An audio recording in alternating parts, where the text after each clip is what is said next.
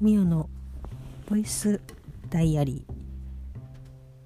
ー。2022年3月の4日。週末金曜日。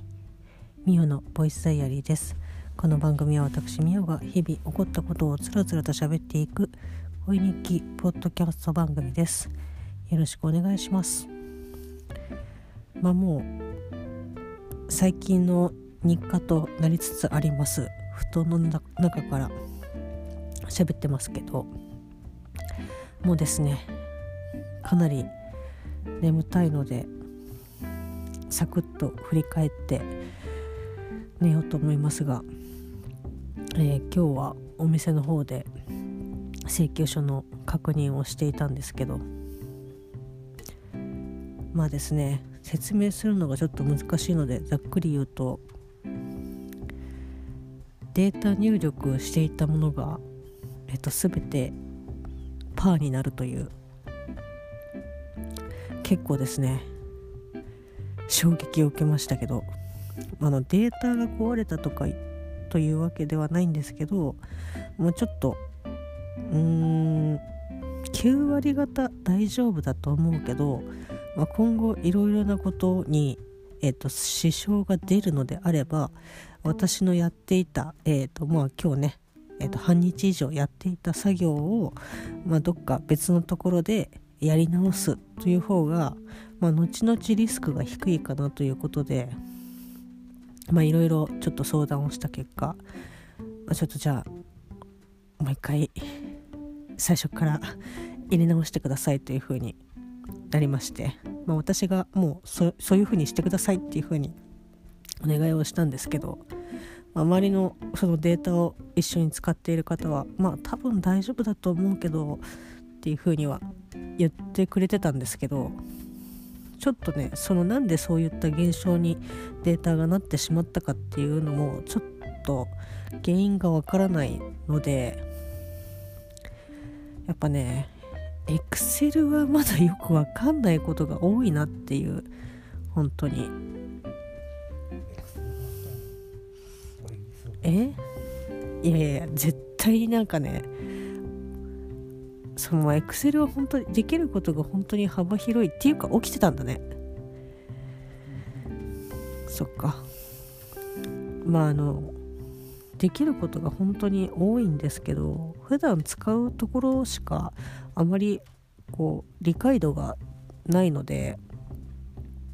たまにねイレギュラーなこととかあったりとかするとえ？みたいな。まあただ請求書自体の確認はそのね紙で来てその一個一個チェックはしてるので、まあ、あと本当にただ入力をするだけその合計の支払い金額を、まあ、入力していくだけなのでまあ別にちょっとねちょっと大変ですけど、まあ、それで、まあ、こう不安なところを取り除けるのであればもう全然逆にこのまま使い続けてこうどっかでおかしいってなるともうどこがおかしいのかっていうのがもう後追いするのが難しいというか無理なので、まあ、今の段階で、ま処理をしてしまった方がもう原因がどこかっていうのはどこから間違ってるかっていうのは、まあ、一応分かってはいるというか、まあ、そうそこから一回リセットしてみたいな感じの方がまあいいかなと思って、まあ、ただショックはでかかったですけどえああーマジっすかみたいな。まあなのでちょっとどっかまあタイミングでひたすら入力の鬼となって頑張りたいと思います、まあ、あとそんな感じでですね仕事は終わってで今日、まあ、金曜日っていうこともあって、まあ、あとはもう帰って明日はもう本当に泥のように寝るだけ。なので割とこう気持ち的に余裕があったので駅の本屋さんに寄ってなんかこう新刊とか出てるかなみたいな感じで見たらですねなんとですね怪人8号が新刊が出ておりまして、えー、と第6巻、まあ、あのあ第7巻ですね。7巻が出ておりましてあれ？どっちだ？6巻か7巻出ててもともとのその最新巻までは電子で、まあ、読んでてで紙媒体で欲しいなとかって思ってる中、まあ、新刊がこう今日今日じゃないな。まあでもなんか発売されてたのであもうじゃあこれは買おうみたいな。やっぱ紙の方が読みやすいんですよね。電子よりも。で私がその iPhone で読んでるので余計ちょっとコマとかがこう見づらかったりとかするのでそういった意味ではやっぱり紙で読むのが一番楽かなっていうふうに 思って買ったんですけど。まあちょっとねキルコちゃんのシーンが割と涙腺をこう誘うみたいなもともとそのキルコちゃんはなんか見た最初の登場シーンこそなんか高飛車な感じで生意気なこのクソガキがみたいな感じでしたけど、まあ、ちょっとなんか「エヴァンゲリオン」で言うとアスカにちょっと似てるというかアスカをよりなんだろうな人のことを思いやる感情をかなりプラスしたえー、感じ。その自己中まではいかないけどでも自分がすごくあのまあエリートというか、まあ、できるみたいな感じに立ち振る舞ってるんですけど、まあ、その立ち振る舞ってるその気丈な性格がなんでできたのか。でかつなんかそのすごく強気でいることがその自分のためじゃなくて全ては仲間のためっていうこう何て言うんですかね。徐々にそういうところがこう垣間見えてきて、まあ、今回の新刊のところで割となんかガツンとそこの彼女のその根源みたいな。なんでその怪獣を倒すまあ、あの役職というか職業に就こうと思ったのか。でなぜそんなに何が彼女をそんなに突き動かすのかっていうところがすごくこうバキッと出ていたのでちょっとそこのシーンはねうわ熱いな。やっぱジャンプっていう 感じでしたけど。まあその続き、まあ、ちょっとね全部読めてないんですけどその後に割となんかみんなが「あよかったよかった」みたいな感じのところをまたここ一波乱ね来るのでああやっぱジャンプ面白いなって思って読んでました。電車の中で。でですよ。まああのそれはねまあこうああなんかこう続きの漫画が読めてよかったな嬉しいな帰ってとかって思うんですけど奇跡的ですよ。まあ、正直その発売日をチェックしてなかったんかいっていう感じなんですけど、まあ、その怪人8号怪獣8号怪人8号いまだにどっちか忘れちゃうんだよな。その8号と一緒にですねもう一冊、えー、ご購入をしました。もうこれはもう有無も言わさず取りました、えー、私がですねカリーちゃんから勧めてもらって、えー、なめてた漫画の まあここまで言えば大体ねボイスダイアリーを聞いている方だったらわかると思いますけど。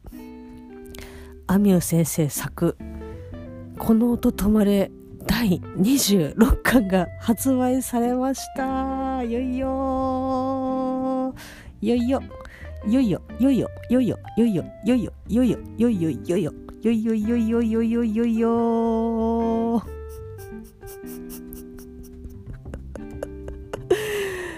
えー、まああの裁判で戦う覚悟ができております。あ嘘ですよ。もう無理くりもう原型がないみたいな感じですけど。ちょっと今ねあのおみこしのあの掛け声風にしていました。ちょっとねあのまあもともとのね私のオリジナルにちょっとアレンジをかけたみたいな感じですけど。まあね この話をし続けてもどんどんあの沼にはまっていくだけなのでちょっととりあえずこれで。でですねまああのこの音止まれ26巻を、まあ、買ったんですけどまあもう買うと同時にですね私がこう連絡をする相手はもうたった一人、まあ、かりちゃんにですね、まあ、とりあえずこうちょっと連絡をコンタクトを取りましてただかりちゃんはねやっぱりそのこうご出産されてこう割とやっぱねいろいろなこう現場報告のツイートは 定期的に見てますけどまあやっぱ大変だよなと思ってもう本当に大変だよなっていう風に言っちゃいるけどやっぱこうね本当のその大変さっていうのはなかなか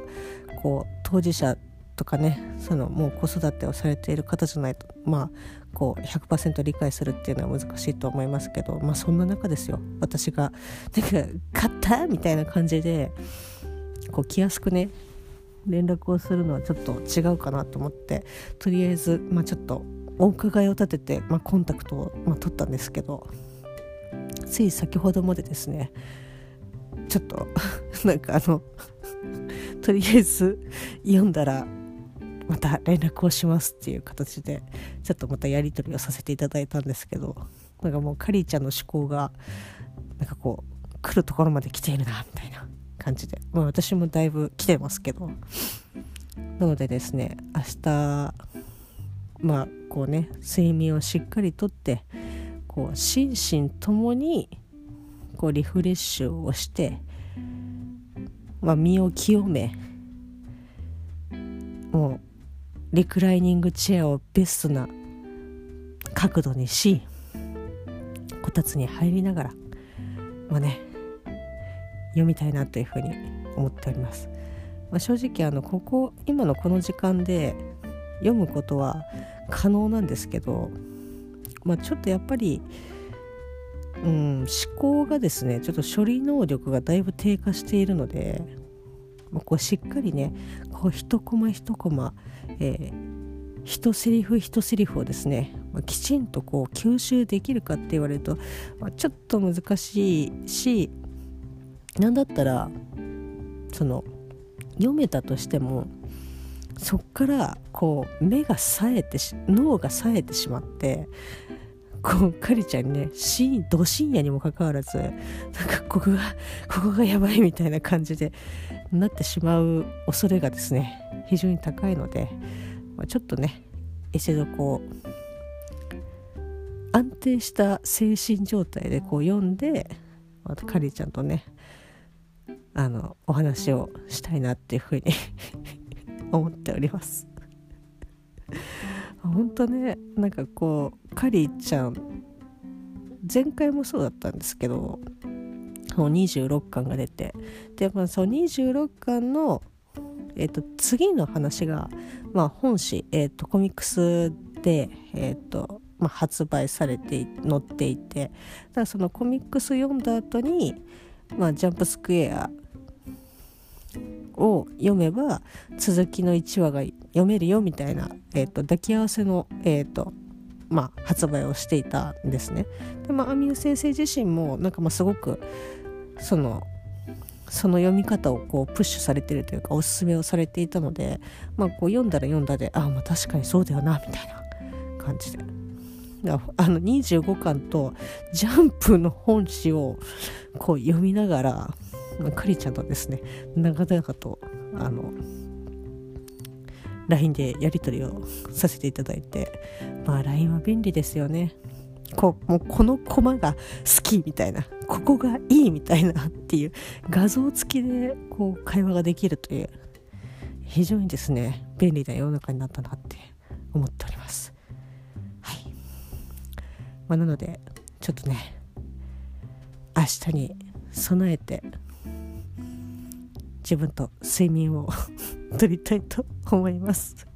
かりちゃん待っててね。それではまた明日。